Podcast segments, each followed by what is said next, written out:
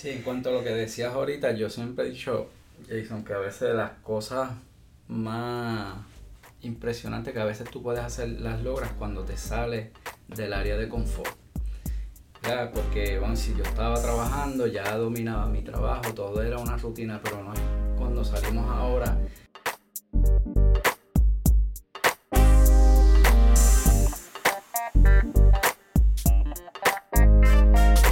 ¿Qué es la que hay familia? Mi nombre es Jason Ramos y bienvenido a Mentores en Línea, un podcast donde hablamos con empresarios e influencers responsables por las marcas más destacadas, para que así conozcas quiénes son tus mentores en línea. Y en el podcast de hoy tengo a Marisol Villalobos y Jesús Martes, cofundadores de Amasar. Bienvenido al programa de hoy. Gracias Jason, gracias por, por la invitación. invitación. Marisol y Jesús, cuéntenme.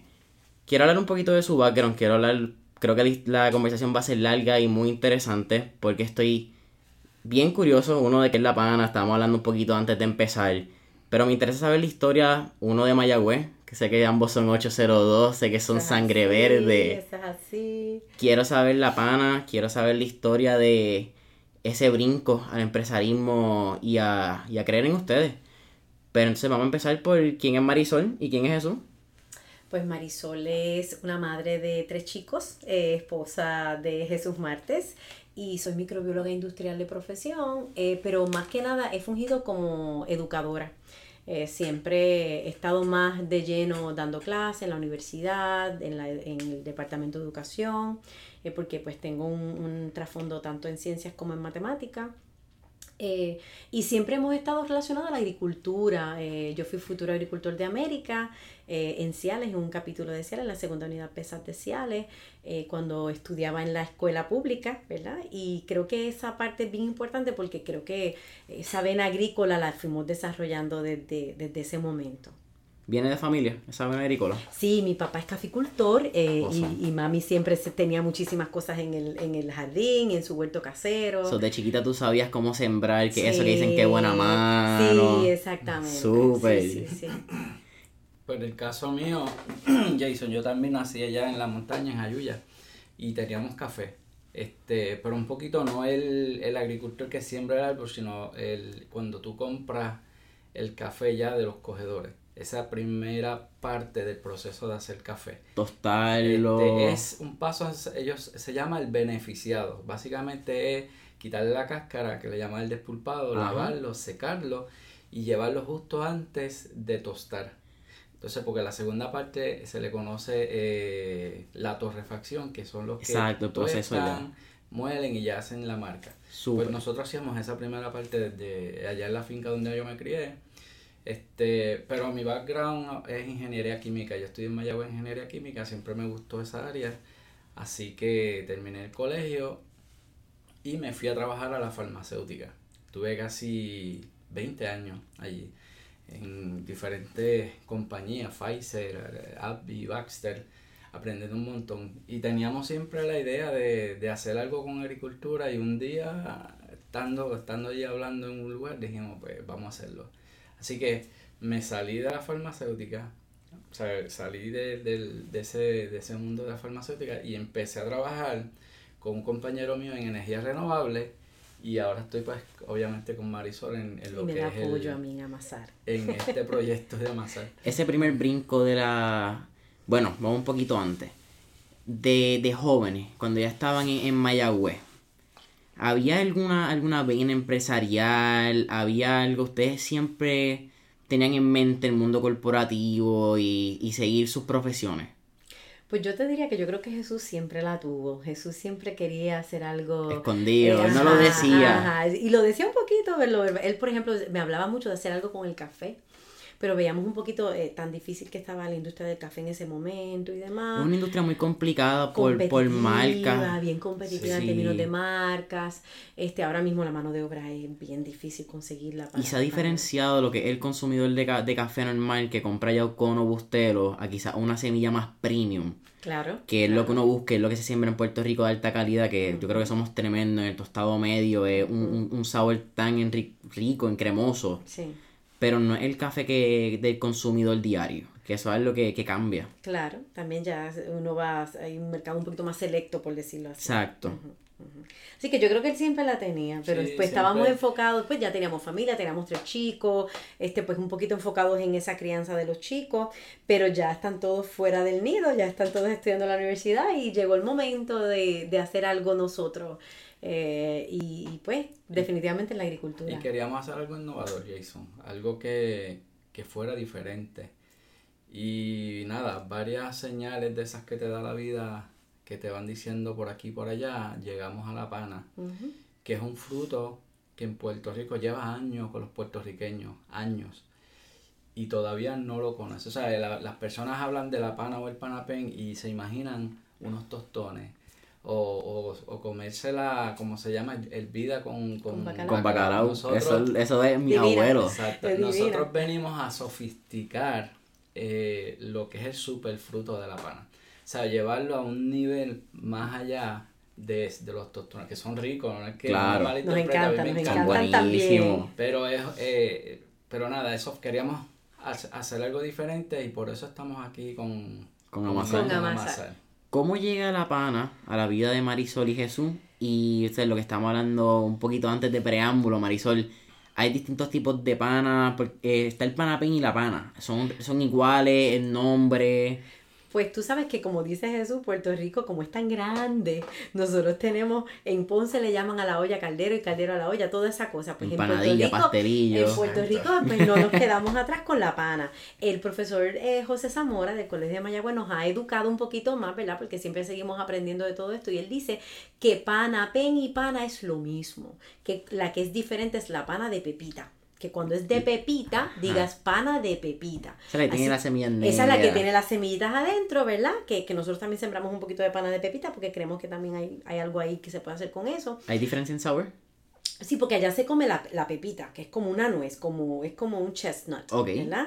Este, acá con, el panapén o la pana nos comemos esa pulpa, ¿verdad? Que la comemos con bacalao, o en tostones, o en mofongo, y ahora en harina. Claro, que estamos aquí en el estudio de Mentores Elini estamos viendo lo que es el breadfruit pancake and waffle mix y el all purpose breadfruit, que vamos a hablar un poquito más de eso en camino. así mismo.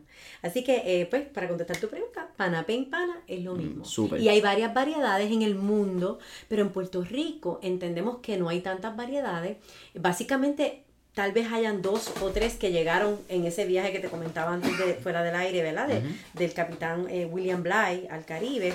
Pero... Que un pequeño background, la pana viene de, de, Tahiti, del Pacífico. Del Pacífico, pero llegó al Caribe para quedarse y a Puerto Rico ni se diga, porque será en toda la isla, nosotros hemos visto pana en la playa, hemos visto pana en las montañas de Jayuya, que es donde tenemos el proyecto. Así que la pana se da terreno arcilloso, terreno arenoso, ella busca la forma y ella se ella se aclimó a Puerto ella Rico. se aclimató a Puerto Rico. Ella aquí yo me quedo. Exacto se llega, me estabas contando, eh, cómo llega... Pues llega al Caribe en, en, esta expedición del capitán William Bligh por solicitud de los reyes de Inglaterra, porque querían que fuera un alimento nutritivo para los esclavos. Claro. Y pues yo entiendo que se regó la noticia como pólvora en todas esas islas y en, básicamente en Cuba y en República Dominicana y en Haití y en otras islas menores también. Básicamente en ese tiempo de la colonización pues tenían los esclavos en las colonias y tenían un problema de desnutrición, ¿sabes? Y la, allá en los reyes de, de, Inglaterra. dicen, necesitamos resolver este problema. ¿Qué pasa? Ellos habían escuchado por las leyendas que había este fruto en estas islas del Pacífico que eran unos super alimentos y ellos envían a este individuo que se llama el capitán Bly le dice, ustedes van a ir allá, pagan toda una expedición, barco, gente, crew, y los envía allá con la misión de buscar árboles y traerlos a las Antillas para que se sembraran aquí en las Antillas y con esos frutos alimentar los esclavos. Lo que pasa es que ahí sucedió un asunto que hay una película motín, eh, yo le comenté. que cuando pues obviamente el capitán Bly tiene que traer esos arbolitos esa es su misión. acá a, la, a las Antillas y los, los tiene que tratar bien. ¿Qué pasa? La tripulación del barco dice, pero ¿cómo es esto que tratan mejor a los árboles que a nosotros? Y se formó ahí el, El famoso motín en el Bounty. El barco se llamaba Bounty, por eso es Mutiny and the Bounty. y ve la película de Mel Gibson y de Anthony Hopkins. Ya saben, tienen una tarea, eh, podcast escucha, será el término. Así que el cuento largo, corto. Finalmente en ese viaje no llega la pana al Caribe él vuelve a Inglaterra y es en un segundo viaje, o sea que yo digo que la pana es perseverancia pura. Ella este, quería llegar. Exacto, tenía que llegar acá. En el motín tiraron los árboles y al capitán Bly. Te vas tú y se van tus panos. así mismo. Y el individuo llega otra vez allá a Inglaterra y lo vuelven a enviar y en el segundo viaje es que lo logran. Es que llega. ¿Y cómo termina llegando la pana a la vida de, Marisol y, Jesús? Pues mira, si tú supieras, Jason, que a mí me, la pana era mi vianda y hago comillitas, ¿verdad? Los que no me ven, estoy haciendo comillitas porque yo pensaba en esa época que era una vianda favorita. Yo pensaba que era una vianda porque así es como se come. Exacto, como uno la come con ñame, con guineo eh, con bacalao, pues yo pensaba que era una vianda, pero no es una vianda. Yo pensaba que era un farináceo, como el plátano, y no lo es. Aprendí luego que es una fruta. Pues yo, Jesús y yo estuvimos fuera de Puerto Rico por dos años porque por motivos de su trabajo estuvimos expatriados en Europa. Y un día me llama mi madrina de confirmación, madrina Mili, y me dice, Marisol, ¿qué no consigues allá? Y Jason, aunque tú no lo creas, en las plazas del mercado yo conseguía ñame, batata, yuca, hasta chayote, eh, yautía, malanga, de todo. Pero no conseguía pana. Y yo le digo, madrina, lo único que no consigo es pana, pero consigo de todo. ¿A que no me adivinas qué? Ella me envió una caja a Italia con una pana. Tiene que haber pagado más de 60 dólares por eso, porque me llegó perfecta. Sea, tuve que haber sido 24 horas, y me llegó súper. Y la hicimos con bacalao. Y yo hice, de esa pana, yo hice pana con bacalao. Yo hice tostones, hice de todo lo que pude el con esa pana. El craving del boricua afuera, ¿verdad? Así que yo siempre digo que eso empezó ya expatriado, con esa nostalgia, con ese, ¿verdad? y entonces... Eh, ¿Esto es para qué año? Eso fue en el 2015. Ok. Eso fue en el 2015. Y entonces, eh, pues decidimos, eh, yo digo que esa fue la primera señal. Después ahí me encontré con, una, con unos amigos en España que también estaban expatriados y me dice, Marisol, nosotros sembramos en Caguana Tutuado, que son Josué y Yajaira, este, 12 cuerdas de pana. Y yo le digo, Jessy, ¿qué tú vas a hacer con toda esa pana? Me dice, todavía no sabemos qué, pero tenemos unas ideitas. Así que empezamos a hablar, todo eso. Y de ahí entonces empezamos, pues vamos a hacer algo con pana. Ella tiene su finca allá en Caguana Tutuado, está haciendo pan de, de pana con nuestra harina y nosotros estamos haciendo la harina. Súper, ok.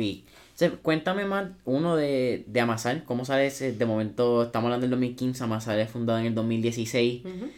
Ese brinco, porque dando un brinco de corporativo a creer en ustedes, convertirse en empresario, en tus propios jefes, pero sin un riesgo financiero, un riesgo emocional. Sí. Un riesgo en todos los aspectos. Sí, cuéntame un poquito más de, ese brinco y... Pues yo se lo doy a Jesús porque él fue el más arriesgado, él fue el más arriesgado pues, aquí. Esto es parte de la locura que te menciono. Eh, digo yo locura porque no, no deja ser un sueño, pero a la vez como tú dices, nosotros, yo tengo un trabajo seguro, un salario seguro. Eh, pues los, chicos iban para la universidad. estaban en la universidad, pero dijimos, mientras a veces más tú esperas, ¿verdad? Este, quizás se hace un poquito más cuesta arriba, no imposible, pero la, yo digo que la, la cuesta se hace un poquito más empinada, así que dijimos, pues vamos a hacerlo. Eh, pues Marisol siempre ha sido más osada, como que más arriesgada y pues nada, pues digo, pues vamos para adelante Marisol. Y nada, empezamos el proyecto, este, con, con muchísimos sueños, empezamos obviamente con nuestra inversión, eh, pues nosotros teníamos unos ahorros para poder dar ese primer paso, para poder eh, trabajar con la receta, lo que es el branding. Pues eso, eh, eh, en, el argot de, los, de los entrepreneurs le llaman el bootstrapping, ¿verdad? que, este, y ahora es que estamos en un proceso donde ya tenemos una idea, ya tenemos algo, físico, ya está en el mercado. Ahora estamos en un proceso formal de levantar capital, ya buscarnos un partner para, para seguir desarrollando esta idea. Claro. Este, porque los sueños, o sea, los sueños y los goles y, la, y las, oportunidades de crecimiento son inmensas. bien grandes. Entonces, cuénteme un poco más de, ese inicio de, amasar, de dónde sale la idea de, uno de la harina. Y luego poco a poco el branding, cómo fueron, cómo sale amasar la, el nombre, cómo desarrollan branding. Tienen la fábrica en Jayuya. En Jayuya. Eh, y también quiero que me cuenten un poco esa parte inicial de, de los ahorros. Porque creo que la mentalidad de, uno decir a, a cierta edad, y no, no es llamándoles viejos para hacer esa aclaración, pero como mencionas, ya tenían tres hijos en universidad. llega una edad donde ustedes están pensando casi en el retiro, en, en, lo común, y decir, no, vamos con nuestros ahorros, vamos a, ir por nuestros sueños. Eso es un, un hunch, una dedicación que, que es admirable. Sí, nosotros, nos, nosotros hacemos todo en familia. Nosotros nos reunimos con los chicos y ellos decían, papi, mami, en serio. Este, porque ya había una en la universidad y dos iban para la universidad, iban a empezar. Y, y, pues nada, nos sentamos, calculamos, este, y a fuerza, ¿verdad? De nosotros mismos, porque no, no tienen beca ni nada.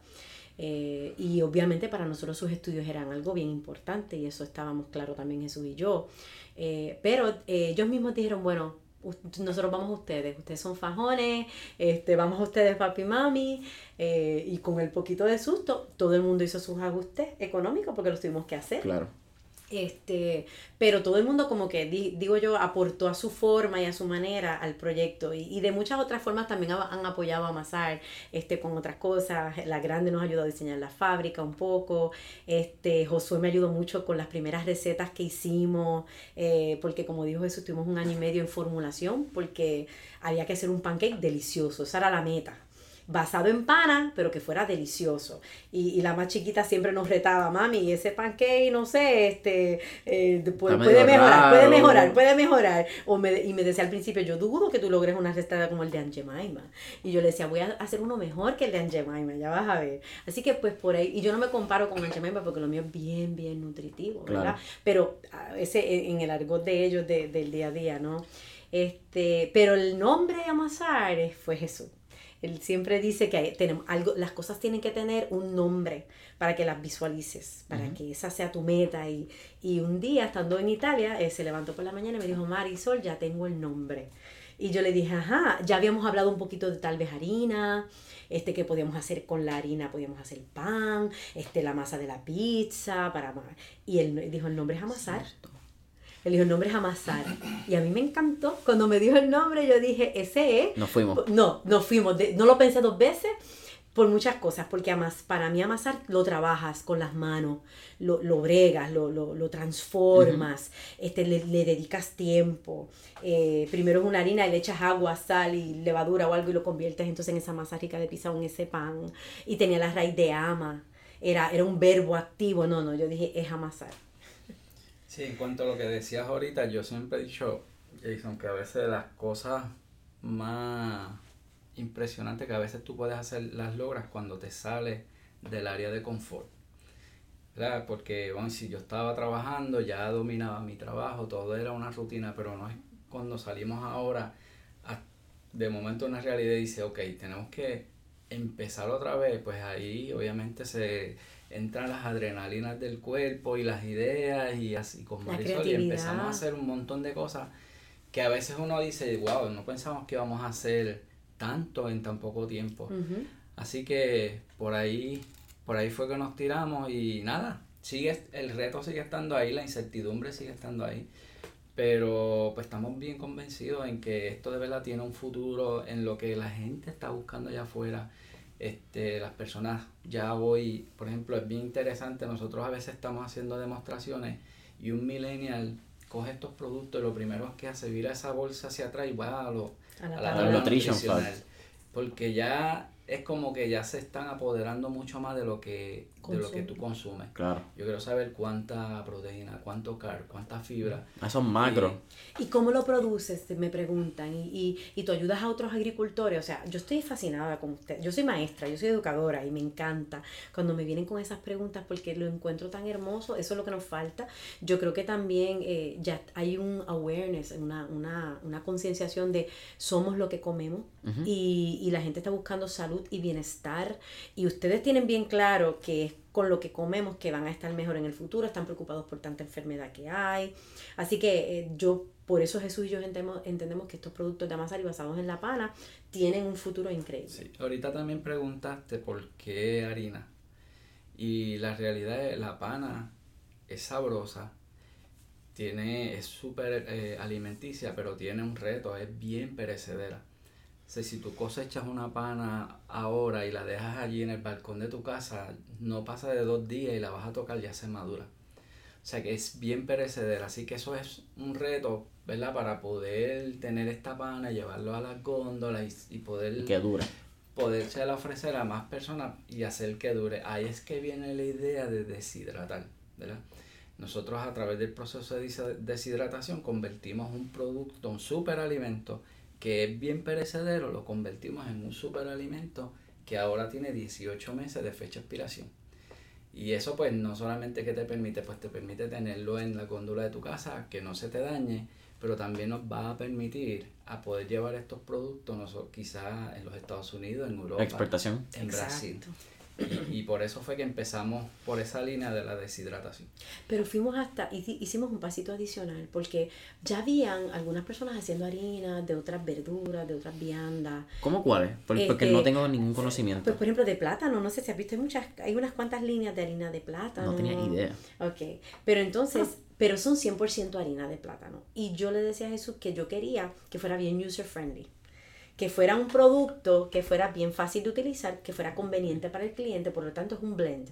Es mayormente harina de pana, pero quisimos mantener el producto simple, así que tiene un poquito de harina de arroz, pero tiene la conveniencia de que tiene ya el baking powder, el baking soda, todo certificado gluten free, porque la pana es un, producto gluten free de forma natural, no es que yo le saque nada, ella naturalmente es gluten free, así que, pero me da la, la, la posibilidad, ¿verdad? Y esa opción de yo hacer un pancake delicioso, aunque sea gluten free.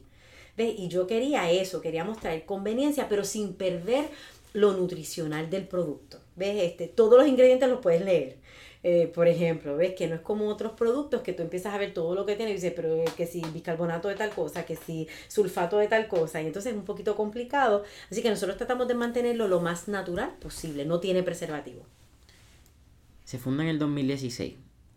2017 en Puerto Rico tenemos un fenómeno, que es el huracán María están en Jayuya estuvieron afectados mayormente, uno por los vientos y mayormente también por la, lo, mucho que se tarda la energía eléctrica en llegar. Cuéntenos esa experiencia, porque se estaban, estaban empezando. You were just getting started. Y un golpe, la experiencia y la mentalidad, porque ante un golpe tan fuerte, la tendencia hubiese sido a, vamos a volver a lo que es seguro, vamos a, volver a lo que funcionó y no nos arriquemos. Pero aquí fue al revés. Definitivamente, definitivamente.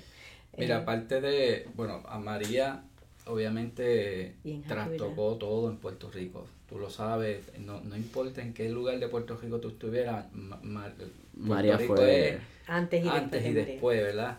Este, así que Jayuya obviamente no fue la excepción y para nosotros el reto bien grande fue las utilidades. ¿Verdad? Que después de los vientos, obviamente la pana de Puerto Rico, pues la pana, el fruto desaparece, los árboles no. Este, así que lo que nosotros hicimos fue, como tenemos, ¿verdad? Yo le llamo el norte, que es lo que queremos hacer, pues a veces este tipo de eventos lo que hacen es que un poco te cambian la ruta, pero no te van a cambiar el norte, ¿verdad? Así que tú sigues, tú dices, tú sabes lo que tú quieres hacer, ahora me tengo que ir por acá, antes me iba por allá por la autopista, pero ahora me tengo que ir por otro lado. Así que, ¿qué hicimos? Bueno, pues no teníamos utilidades, no teníamos agua, pero teníamos la finca, teníamos árboles en semilla, gracias a Dios. Así que pusimos todos los esfuerzos de nosotros en desarrollar la finca. En sembrar. En sembrar. Así que después del huracán, básicamente empezó el año ya en marzo. En febrero, en febrero nosotros teníamos 10 cuerdas de pana sembradas. 400 árboles de pana sembramos en febrero del 2018. Así que no, no nos detuvimos, como tú dices, simplemente reenfocamos ¿verdad? los esfuerzos. Y, y, entonces la otra cosa que, que hicimos, gracias a Dios, que como te menciono, al deshidratar el fruto, pues tú le das lo que se llama el, el, el shelf life, ¿verdad? Ajá. Pues nosotros usamos en la farmacéutica una, una, forma de proteger estos productos para que la humedad no los afecte y eso los lo implementamos en, en, en la pana. Fábrica. Así que teníamos harina para inmediatamente llegó la, las utilidades empezamos a hacer los blends y los empaques. Ya básicamente en, junio. En junio del 2018 yo salí al mercado. Con toda la pana que yo había deshidratado antes del huracán María. Wow. La pana es. ¿Cuánto dura el, ese proceso de sembrarla hasta que ya tiene un fruto y se puede sembrar todo el año? Bueno, la, la puedes sembrar sí todo el año, pero no produce todo el año. La pana es un árbol este, y lo siembras y al después del tercer año es que comienza a echar fruto, pero no se considera un árbol maduro productor hasta el quinto, sexto año. Wow. Este, en eso se parece a la cítrica. Ajá, Por ejemplo, la China, la China, tú siembras un árbol, pues año incluso el café. tú Después del tercer año este, al año 3 empieza a producir. La ventaja de la pana es que es, ¿cómo le llaman? Perenne. Es, un árbol, sí. Ella empieza a producir. Aquí hay árboles de pana centenarios, exacto. porque sí. Exacto, ella sigue produciendo.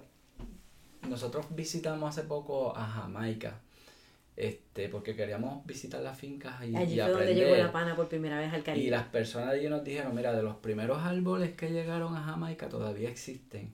Y nosotros no pudimos esta vez verlo. Esa es una meta, queremos ir a ver ese abuelito. Porque eso serían los, los, patriarcas de, de, los árboles que llegaron. Sería esa raíz jugando, ¿verdad? Con ese... Todavía están y todavía producen. wow.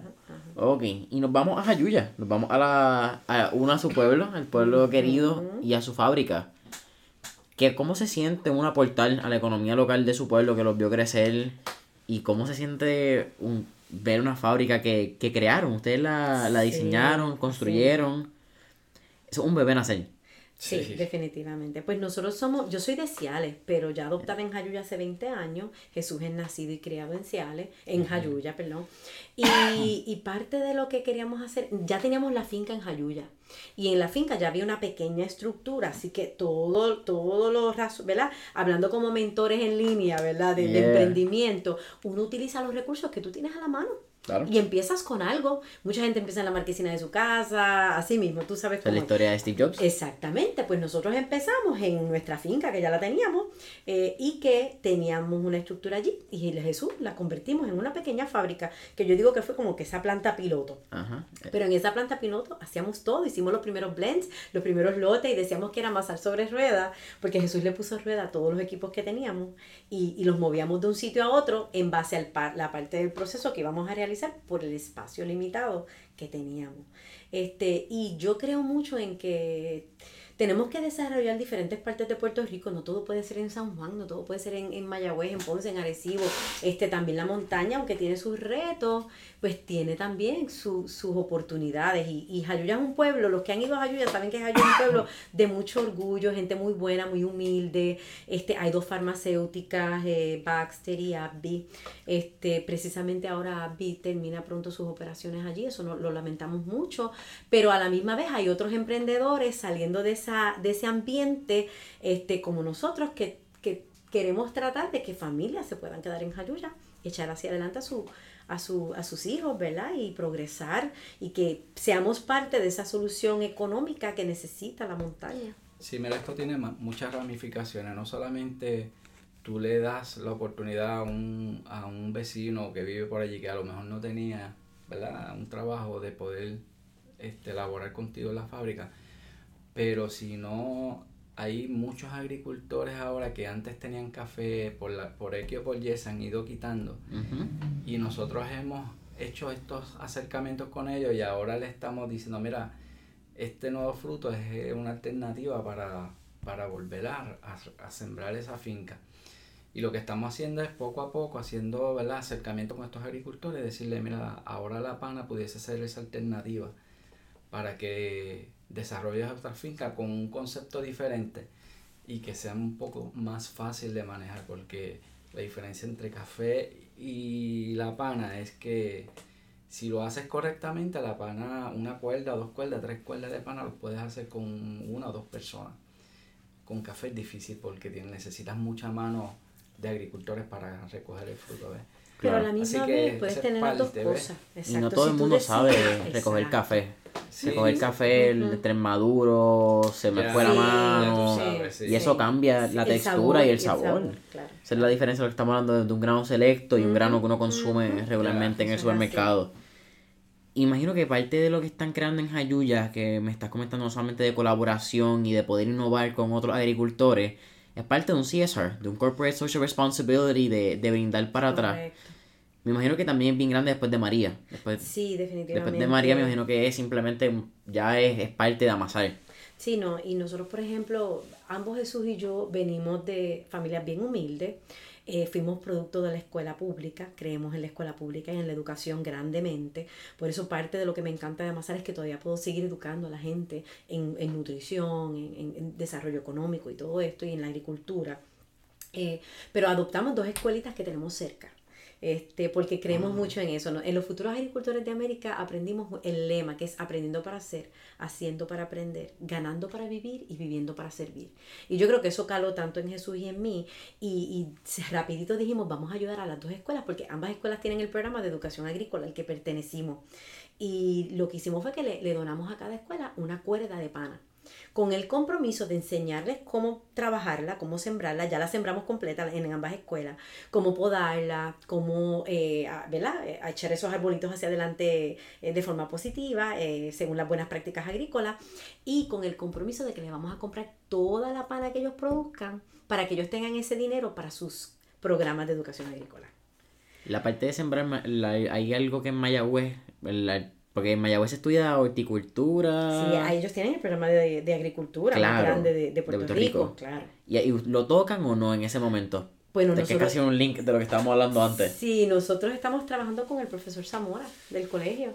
Este, y tenemos una alianza bien buena con ellos porque creemos, yo espero que la pana Jason sea ese cultivo de panas donde en Puerto Rico aprendamos que tenemos que trabajar unidos. Es que económicamente necesitamos, somos una isla de 100 por 35 donde no cultivamos productos que podamos consumir, que, que comer, La fruta, antes había piña, en la década de los 50, si vamos a lo que son los, archivos históricos en video, la piña se vendía, se vendía que era la más jugosa que la de Hawái, y ese era un producto que, que movía, antes había sido el café y la caña, que son modelos económicos de, de siembra que mueven el país. Ahora mismo en 2020 no tenemos ninguno. no, hay ninguno.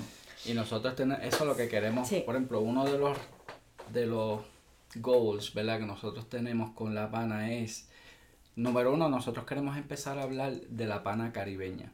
¿verdad? En Puerto Rico hay pana, en Jamaica hay pana, en la República Dominicana porque queremos presentarle al mundo este super, este super alimento. Por ejemplo, a los Estados Unidos no conocen la pana. nadie conoce la pana. Pero, por ejemplo, sí conocen y consumen mucho la harina de almendra. Entonces tú... Ni sabía que existía. Pues la harina de almendra se consume mucho y no solamente se consume, sino que pagan carísimo por la harina de almendra. Bien costosa. Un producto premium que se consigue, imagino, en Whole Foods y este tipo de... Y aquí toda la harina de almendra, y ya en, supermercados comunes también porque es bien cotizada, como dice Casi toda esa harina de almendra se produce en California. Pero, ¿verdad? Yo no, no hablo eh, against, ¿verdad? En contra de la, de la, almendra como tal. La realidad Son datos. exacto. La realidad es que para producir la harina de almendra en California se usa el 10% del agua potable. O sea, es un producto que requiere. Que, requiere y usa mucho de los recursos naturales. Nosotros hemos hecho, ¿verdad? Para las personas que consumen harina de almendra, hemos dicho, ¿por qué tú consumes harina de almendra? Solo por, por curiosidad. Pues la respuesta es, mira, es, es, sin gluten, tiene proteína, tiene fibra, tiene este... Sí, básicamente eso. Eh, Entonces nosotros le decimos, pues sabes qué, ahora nosotros queremos presentarle a toda esa población, por ejemplo, la harina de pana. Claro es un, es un árbol que básicamente crece naturalmente. Silvestre. No, no, solamente, no es negativo al ambiente, sino que ayuda a la reforestación. Sí. Así que lo que nosotros eh, buscamos con, este proyecto es poder llevar este, fruto, de, no solamente de Puerto Rico, sino del Caribe, al mundo. Nos, vaya, nos cuesta educar, tenemos que trabajar en la educación, pero tenemos que mirar ese tipo de mercado donde realmente cuando se empieza a producir aquí haya un consumidor que esté allá afuera dispuesto a pagar un precio justo por este producto. Y eso es lo que queremos lograr. Que es casi ese 2.0 de la globalización de la pana. que estábamos hablando al principio. eso Claro, así que nosotros decimos que estamos redescubriendo la pana este, porque ya, ya había llegado por ahí, la, la ignoramos, de, cayó en, en, desuso, este, y ahí estaba. Muchas de las cosas a veces, de las soluciones a los problemas o, o de estas ideas, están justo en nuestras caras y no nos damos cuenta. Así que pensamos que con la pana es precisamente eso. Este, y esa forma, ese modelo holístico, estamos tratando de trabajar en amasar donde seamos sostenibles, nuestras fincas, el desarrollo con otros agricultores. Estamos desarrollando más fincas de pana en Puerto Rico. Yo espero que Puerto Rico sea el país caribeño con más siembra de pana por, por, pie cuadrado. Boom, así va a este, ser. Porque, y, y, y sirve para tantas cosas. Mira, después del huracán María, estábamos preocupados de nuestra alimentación. Pero justo después del huracán, porque estábamos en la temporada de pana, se comió mucha pana porque el huracán las tumbó, pero lo que quedó, la gente se lo comió, mucha gente comió tostones por muchas semanas, porque los guardaron, ¿verdad? Pudieron más o menos eh, eh, este, eh, guardarlos y, procesarlos de alguna forma, que lo tenían disponible por más tiempo, pero un año después estábamos comiendo ya pana otra vez y todavía no estábamos comiendo plátano. ¿Por qué? Porque los árboles de pana que quedaron en pie fueron tan generosos que ya después de un año ya estaban dando panas otra vez. Así que dime si no es un asunto de seguridad alimentaria. Es necesario. Es necesario. Hace todo el sentido del mundo. Hablando de seguridad alimentaria, eh, que no le hemos hablado, que es un, un superfood, que lo hablamos, lo hablamos pre-podcast. Eh, pero esa diferencia de, de superfood, porque cuando te escuchas superfood, por lo menos mi top of mind es azaí y pitaya. Porque son los que han vendido, se han vuelto mainstream quizás por, por tendencia. El próximo superfood va a ser la pana. Que en inglés es breadfruit. Breadfruit, correcto. La fruta del pan, le llaman buen pan en República Dominicana, me encanta el nombre. ¿Por qué? Porque cuando lo horneas huele a pan. Por eso es que yo creo que es tan ah. bueno en términos de hacer cosas como panque y la harina. Pero me preguntaste por qué es un superfood. Es un superfood porque contiene los grupos nutricionales principales, contiene carbohidratos, pero contiene un montón de fibra. Y eso lo aclaro mucho porque cuando miras la tabla nutricional, Jason, mira, de carbohidratos tiene un total de 37, que pudiera parecer alto, pero mira la cantidad de fibra que tiene. 17, gramos y tú se los restas. Por lo tanto, te quedaste al fin del día con 20 gramos de azúcar la de carbohidratos normales. Y eso es en media taza, pero con media taza tú haces como tres pancakes. Por lo tanto, un pancake tiene menos de 10 gramos.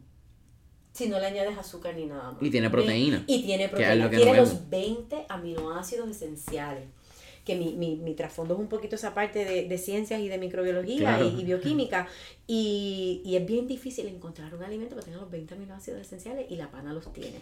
Otra cosa curiosa de, la, de esta harina es que tiene más potasio que el guineo. Que el guineo maduro. Eso para nosotros fue sorpresa porque dijimos, ¿what?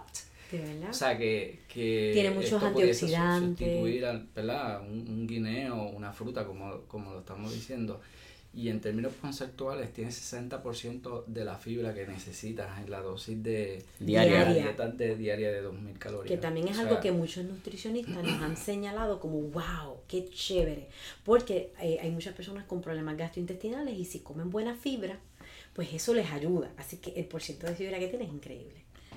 Cuéntame un poco del, del paquete, del diseño, que lo estamos, lo tocamos, pero no, no entramos a fondo cómo entra uno el, diseño em, no sé si es biodegradable. Pues, eh, pues es. Porque es un, look bien, uno definitivamente premium. Cuando lo ves en la góndola tú sabes que es algo diferente que llama la atención. Tiene los elementos de la pana, tiene los elementos visuales del pancake. A mí, me, a mí me encanta, a mí me encanta el producto y, y es uno impresionante, pues lo ves y no parece de Puerto Rico, que es algo a veces que uno triste de decir, pero es la realidad, que, tiene un, un, poder visual de globalización, que es algo que no podemos perder de vista cuando estamos creando un negocio. Pues yo creo que este es el potencial que tenemos los puertorriqueños. Eso que tú me dijiste me lo dijo una señora en una de las primeras ferias que yo estuve. Me dijo, es que esto no parece de aquí. Y yo no sabía si ponerme triste o si sentirme halagada porque me estaba diciendo... Sí, es un bittersweet. Exacto, pero yo entendí su mensaje. Y es que nosotros los puertorriqueños a veces no prestamos atención a cosas como el empaque. Y eso es importante porque compramos y, comemos por los ojos. Si se ve bonito y, y, apela, ¿verdad? A esa, a esa, paladar y toda la cosa. Esa pues psicología. exacto, pues me voy a ver tentada a cogerlo de la góndola, a mirarlo un poquito más, a decir, wow, esto lo hacen aquí, ¿dónde hacen esto? Lo hacen en Jayuya. Mira, y esto es de pana, ¿cómo va a ser? Esta ha sido la reacción de la gente. Así que el branding para nosotros era importante. Yo creo que desde el día uno Jesús vino con el nombre, pero yo veía el empaque, yo le dije a Jesús, tiene que ser un empaque natural, tiene que ser color de, de, de, de, papel estraza. Yo le decía, porque yo quería que, que, que ¿verdad? Que, que ese fuera el, lo que la gente sintiera natural. Quería las hojas de pana, quería las panas. Este, y le decía, me encantaría una foto del pancake para que la gente vea que, que, que puedes hacer pancake con ellos. En el otro puedes hacer un pan de zanahoria, eh, puedes hacer pizza, puedes hacer otras cosas. Y, y el, el arte lo hicieron unos puertorriqueños, o sea, para que sigas viendo el talento que hay.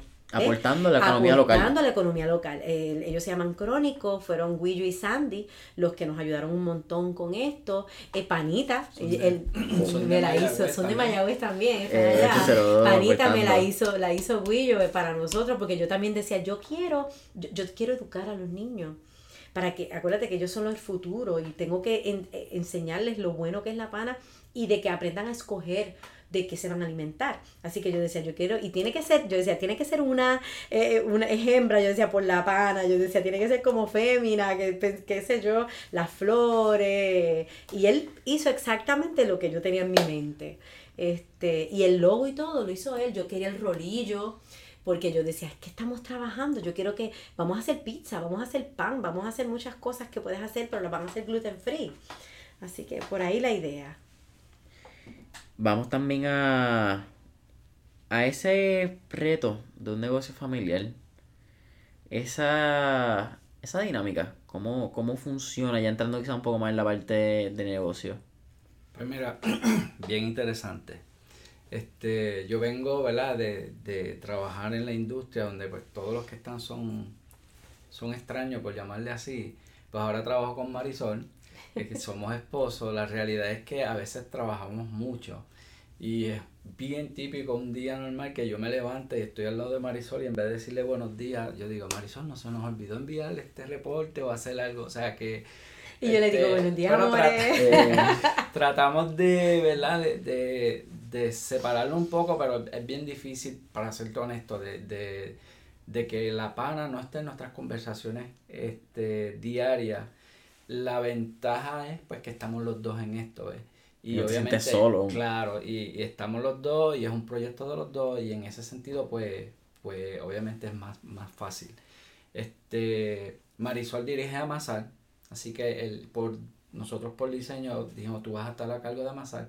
Así que ese es otro reto, ¿verdad? A veces estamos en el área Él era el jefe antes, él era antes el, director de calidad. Yo llego y veo a los muchachos haciendo algo de esta forma y, le digo, mira, vamos a hacerlo así. Y ellos me dicen, no, porque Marisol vino y nos dijo que lo hiciéramos de esta forma. Pero obviamente yo le he dicho a ellos, pues lo que diga Marisol.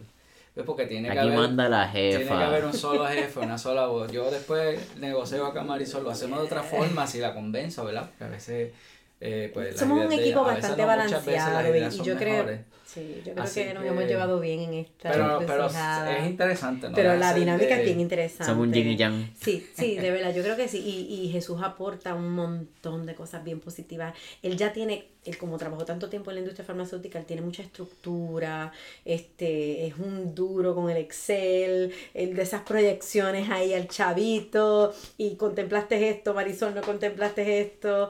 Yo soy más eh, como, como la que hace las relaciones de venta, la que presenta el producto, eh, eh, y la que pues más o menos en la parte de manufactura de, de, de la idea de las recetas y eso, pues yo estoy un poquito más ahí. On the scene.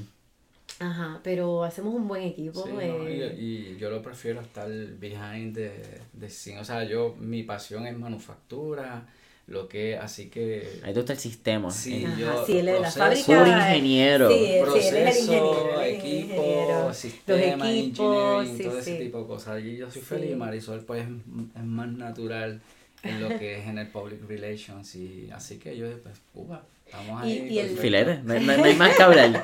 y el proyecto va de la finca a la mesa, que no sé si nosotros estamos desde la finca, porque mucha gente quiere saber el origen de esa pana, cuál fue. ¿Verdad? No es solo lo que está dentro de la bolsita, y esa pana. ¿Cómo se cultivó? Y esa pana es natural y esa pana.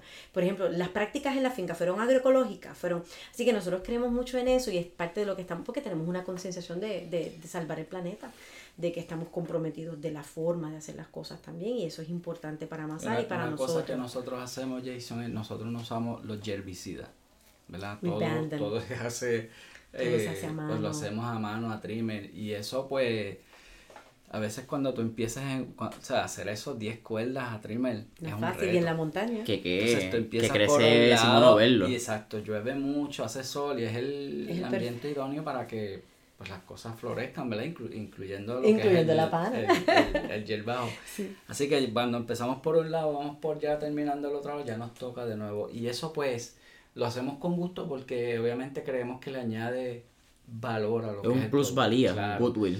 Pero, pero no deja de ser costoso. Así que nosotros siempre agradecemos cuando hay alguien que se para enfrente de una góndola y dice, obviamente esto es un producto que cuesta más que un Angemaima y, y, y nos, nos auspician, ¿ves? Que eso es algo, no solamente con lo que son los productos de la, de la pana o lo que hace Masa, sino cualquier producto que haces en Puerto Rico.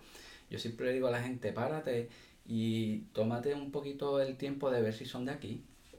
A veces, mira, el agua, el agua embotellada, tú tienes dos botellas que son el mismo producto, el mismo precio, la misma calidad. Y se nota. Y tú puedes tú puedes cogerla de aquí. Tú puedes decidir decir, mira, aquí, yo no voy, ¿verdad? No para no hablar de marca, pero muchas botellas que se hace aquí, yo digo, Marisol, búscala, o vamos a pedirla porque al final del día el jefe en los supermercados es el consumidor. Así que nosotros tenemos como consumidores un poder bien grande en poder dictar lo que nosotros queremos en la góndola. No es al revés. Y una responsabilidad, eso. Una, responsabilidad, porque es la forma, añadiendo lo que Jesús está diciendo, es la forma en la que el modelo económico va a triunfar. ¿Entiendes? Porque lo que se invierte aquí se queda aquí. Eso. ya tú ves lo que estamos haciendo con las escuelas. A lo mejor otra empresa que no es de aquí no está haciendo eso con ninguna escuela. Este, es un círculo económico que se mantiene en Puerto Rico. Es eso, es nutrición, porque es un producto más fresco en harina. Esto es lo más fresco en harinas que tú vas a conseguir en esa góndola. Entonces, cuando Jesús dice eso, cuando estamos frente a la góndola, aprender a escoger y a llenar ese, esa canasta de supermercado con los productos locales y de aquí, sepa que estás haciendo algo mucho más grande por Puerto Rico y por echar el país hacia adelante. Uno de los grandes retos que tienen, como, como mencionaron, por estar en una góndola tan complicada como es el All Purpose Flour y el, la harina de pancake con compañías como Aunt Jemima, que acabas de mencionar, el proceso de educar a tu consumidor en un producto que no conocen, que están acostumbrados por... No es ni porque prefieren consumirlo, es por tradición. Es porque mi abuelito usó esa harina y como esa harina era la que mi abuelito usaba, que sabía bien, pues a mí me va a saber igual que mi abuelita ya por neurológico completamente, es, neuropsicológico. So, cuéntame un poquito esa experiencia en, el mercadeo, cómo ha sido, porque es parte de lo que hacen en las redes sociales, educar no solamente con recetas, con el propósito. Y el equipo, ¿cómo se siente tener un equipo completo ya que, que Amazon? Pues mira, este, definitivamente hay, la gente tiene que probarlo. Ya yo he aprendido y a otros compañeros que estén emprendiendo en la industria de alimentos, que de hecho creemos que tiene un potencial en Puerto Rico increíble, la industria de alimentos, porque hay profesionales aptos para eso, es que la gente lo quiere probar. Si, si la gente no lo prueba, no se ven tan eh, abiertos a comprarlo. Dice, espérate, yo voy a gastar, este, eh, comprar esto que yo nunca lo he probado. Mm, pues no, si acaso la próxima vez. Pero yo por eso, como me di cuenta rapidito, em, yo empecé que yo daba un pedacito de bizcocho, una cuca. Pero ahora decidimos que vamos a hacer pancakes y ahora es lo que estamos haciendo en las tiendas. Eh, eso nos ayuda muchísimo. Parte del, del plan estratégico de mercadeo es precisamente hacer in-store promotions y damos muestritas pequeñas de pancake para, que las personas los prueben. Porque primero te dicen, de pana, ¿es en serio? ¿Cómo va a ser? Este, y entonces cuando lo prueban y dicen, wow, esto sabe delicioso. Y cuando yo le digo, no tiene gluten, es bajo en azúcar, este, porque no tiene preservativo, está hecho aquí en Puerto Rico por manos puertorriqueñas, pues eso los motiva definitivamente y, casi siempre alguien compra una. Después de probar un pancake de los de nosotros, casi siempre lo compra. Y el reto también está en educar yo he visto que cuando tú puedes, volvemos, la pana ha estado por años aquí. Nosotros la estamos redescubriendo. Es casi tradición. Y la estamos este, compartiendo ese knowledge, ¿verdad? Con, con, lo que es el puertorriqueño y eventualmente lo vamos a hacer con, con el consumidor de afuera. Pero una vez tú tienes la oportunidad de decirle lo que es la pana y lo que contiene y el valor, el consumidor va y, y, lo, y lo compra. Porque, ¿verdad? Yo, también uno tiene empatía, las cosas, la economía no está fácil. o sea que el puertorriqueño tiene que estirar el peso, ¿verdad? Como decimos allá, como decimos aquí. Así que yo puedo, puedo entender cuando alguien ve una góndola y dice, pues, Angemaima versus este, pues me voy a llevar acá porque me puedo llevar tres o cuatro. Claro. Pero si tenemos la oportunidad de no solamente decirle, mira, las ventajas nutricionales de este producto, dónde lo hacemos y lo que representa, el puertorriqueño dice, me lo voy a llevar. Que son cosas que las generaciones jóvenes han tomado en consideración. Y no, y los mismos adultos, porque ya hay mucha gente que dice estoy cansado de sentirme enfermo. Claro. Este, mucha gente con alergias. Así que esto no tiene alérgeno, pelano, no tiene ese gluten, no tiene otras cosas que mucha gente se está levantando esas banderas de qué cosas me están afectando a mi, a mi, a mi, a mi ser, ¿verdad? Y no es ni por alergia, a veces es por rendimiento. Eh, se ha estudiado que uno de los grandes atletas de, en tenis, Novak Djokovic, fue de las primeras personas que eh, implementó este tipo de dieta gluten a nivel de celebridades, de high performing, alrededor del 2008-2010. Y en un momento, antes de, de, ser la alergia, era porque le habían dicho que parara de comer gluten por el cansancio, por lo que provocaba en la eficiencia de como atleta. Que podemos ver que realmente a largo plazo se un atleta lo, lo reconoce por uno, claro, uno, un performing particular pero cuando vemos un, casi un efecto compuesto de por 25 años consumiendo lo mismo sin darnos cuenta, el cansancio es inevitable. Claro. Yo le digo mucho eso a las mamás. No sé si sabías que los niños autistas tienen ya de entrada prohibido comer gluten. No tenían conocimiento. Los niños autistas los, los, orientan mucho a, a, los papás. Mira, para que su cerebro esté más saludable, pues evita el gluten. Y eso mismo que dices, ¿verdad? Si yo me siento más alerta, si estoy, si me siento más concentrado, por eso les digo mucho a las mamás, porque yo soy madre de tres.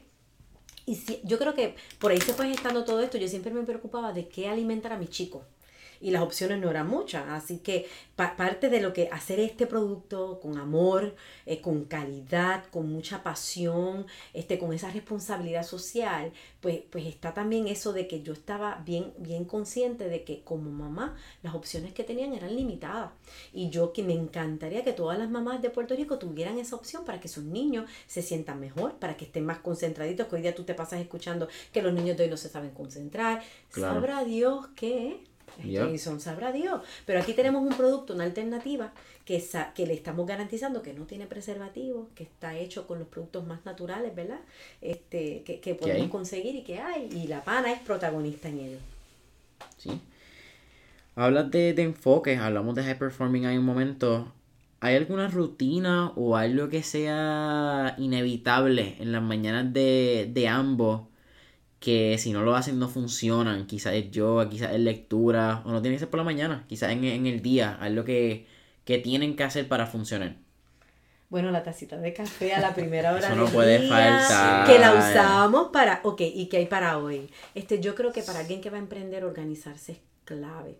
Y pienso, mucha gente me dice, wow, qué lejos ustedes han llegado en tan poco tiempo. Y le damos gracias a Dios y le damos gracias a los clientes y a la gente que nos ha apoyado, que han sido mucho, mucho, la gente, nuestra familia, nuestros amigos, el apoyo ha sido increíble, ¿sabes? Ellos van a nosotros 100%, son nuestros cheerleaders allá afuera todo el tiempo, pero creo que un emprendedor necesita organizarse eh, enfocarse, poner esas metas. Nosotros acabamos de empezar el año y ya establecimos nuestro este, OKRs, que son los Objective Key Results. Hay que organizarnos para poder optimizar el tiempo, para tener claro ese norte, como dice Jesús. Sí, un día típico de nosotros comienza, como dice Marisol, como una taza de café. ¿A qué hora se levantan? Tenemos temprano. somos bien madrugadores, 5 de la mañana, 5 y media. Son del club de las 5 a.m. Sí, sí, el que madruga Dios lo ayuda. en una mesita que tenemos ahí en la cocina redonda y ahí planificamos el día. Ese es su este, espacio para, para aclimatar el día. Sí, ahí empezamos, ahí ponemos las prioridades que tenemos que hacer y por ahí partimos. Y ahí arrancamos. Pero eso no suena mal, con ese frito de, de jayuya. Ah, riquísimo, ya no hace calor.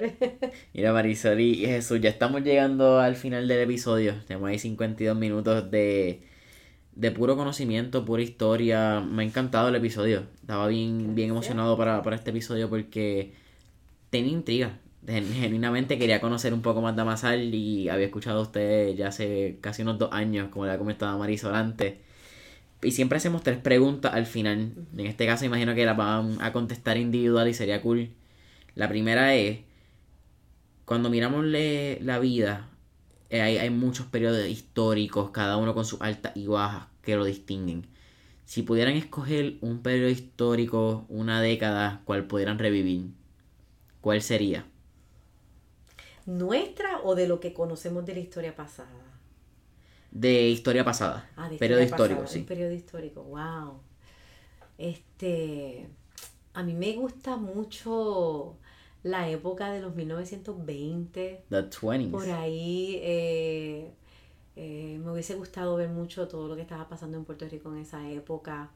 Em, y también me gusta mucho eh, la época de la, de la conquista, de, de verdad, de presenciar esa verdad. Si uno pudiera estar tras bastidores viendo todo lo que pasaba para entender mejor esos, esos Ese momentos. history Exacto. sin el his. ¿Quién descubrió a quién? Este, me hubiese gustado ver cómo eran los taínos, esa vida tan simple y sencilla, ¿verdad?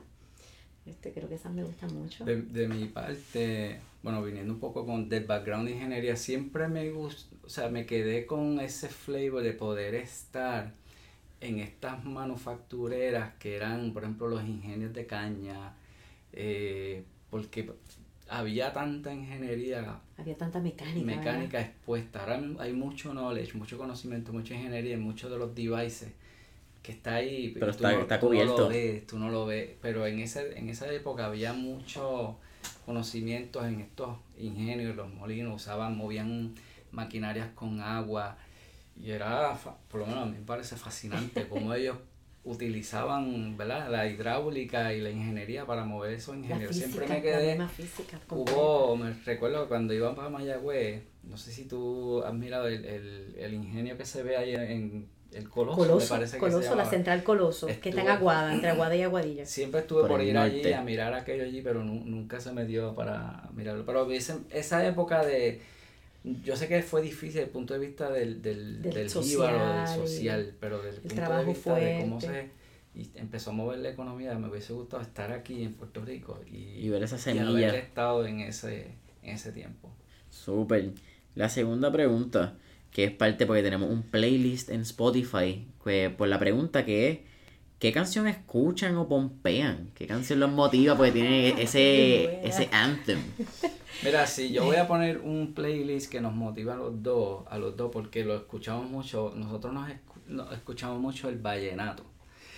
Y tú dices, ¿what? Carlos Pero Vive. Carlos, Carlos Vive. Vive. Así que Carlos Vive, si yo sé que es un, porque, ¿verdad? Marisol tiene sus gustos y yo tengo los míos, pero si es el, ese playlist El que vamos a el compartir, ponemos a eh, Carlos Vive. eh, También nos gusta, eh, hay un, hay un CD especial, que es el de Tony Croato, el, de los últimos CDs de el de Bendición, que para nosotros es una obra maestra y, nos gusta mucho. Un hijo adoptivo de Puerto Rico. Sí, Sí. definitivamente. Así que esos playlists de nosotros son de mucha música medley. Nosotros escuchamos de todo un poco inglés, español. Tenemos la influencia eh, de los chicos, ¿verdad? nuestros que chicos ellos que nos siempre tienen al ponen día. por ahí, aunque tú no lo creas, su cancioncita de reggaetón, de esa, de, de lírica más hacer, así que ellos siempre la cuelan por ahí. Pero si yo estoy solo, pues más Sí, es lo que es más cocolos, Más le gusta la el salsita es A mí me buena. gusta, aunque no lo creas, me gusta. Yo, yo nací en Chicago, de padres puertorriqueños, así que a mí me gusta el country music un poquito. Me encanta Shania Twain.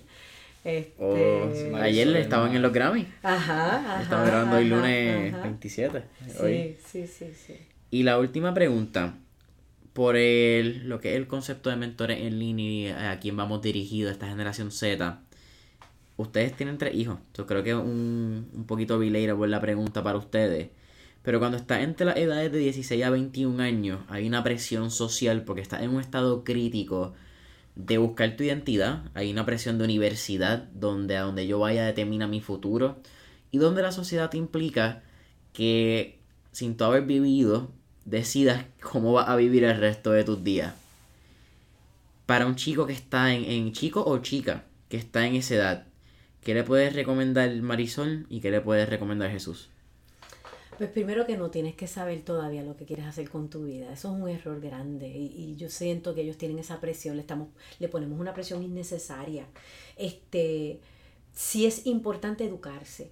Yo creo que eso sí es bien importante. La buena educación, que a hoy día hay que buscarla un poco, Jason, porque es- Puerto Rico está en un momento Crítico. histórico y, y, y, ¿verdad? difícil en términos educativos. Yo les digo mucho que con tantas herramientas buenas que tienen, tienen que ser autodidactas, tienen que aprender a tener desarrollo y pensamiento crítico, que busquen las fuentes, que no solo busquen una fuente, nos, también busca la otra, porque, pues, no, que encontré esto y esta noticia, ajá, pero busca un poco más allá, rétala. Ambas Eh, partes. sí, porque especialmente con, con opioides y cosas como esas, tú sabes que salen tantas noticias y cosas, hay que, hay que usar el sentido común y hay que buscar esas buenas fuentes educativas. Eh, pero que lo cojan con calma, paso a pasito, suave, suavecito, este, como dice Fonsi, pero que a la misma vez responsablemente, porque el tiempo es oro y es su futuro, ¿verdad? Este, aquí tenemos unas buenas instituciones educativas que aprovechen, que aprendan todo lo que puedan de esos buenos profesores que, que, que hay, este, pero que, que vayan mirando, ¿verdad? Y que sí tienen que tomar una postura en un momento dado, porque la vida, la vida hay que, hay que, hay que también poner las pilas, La porque no hay unos recursos, hay unos recursos limitados y demás. Este, que estén atentos, que, la, que, que estén atentos y que traten de buscar lo que su corazón les dicta, donde ellos sienten que pueden encajar y, y que les gusta, pero a la misma vez que tienen que ser sensatos.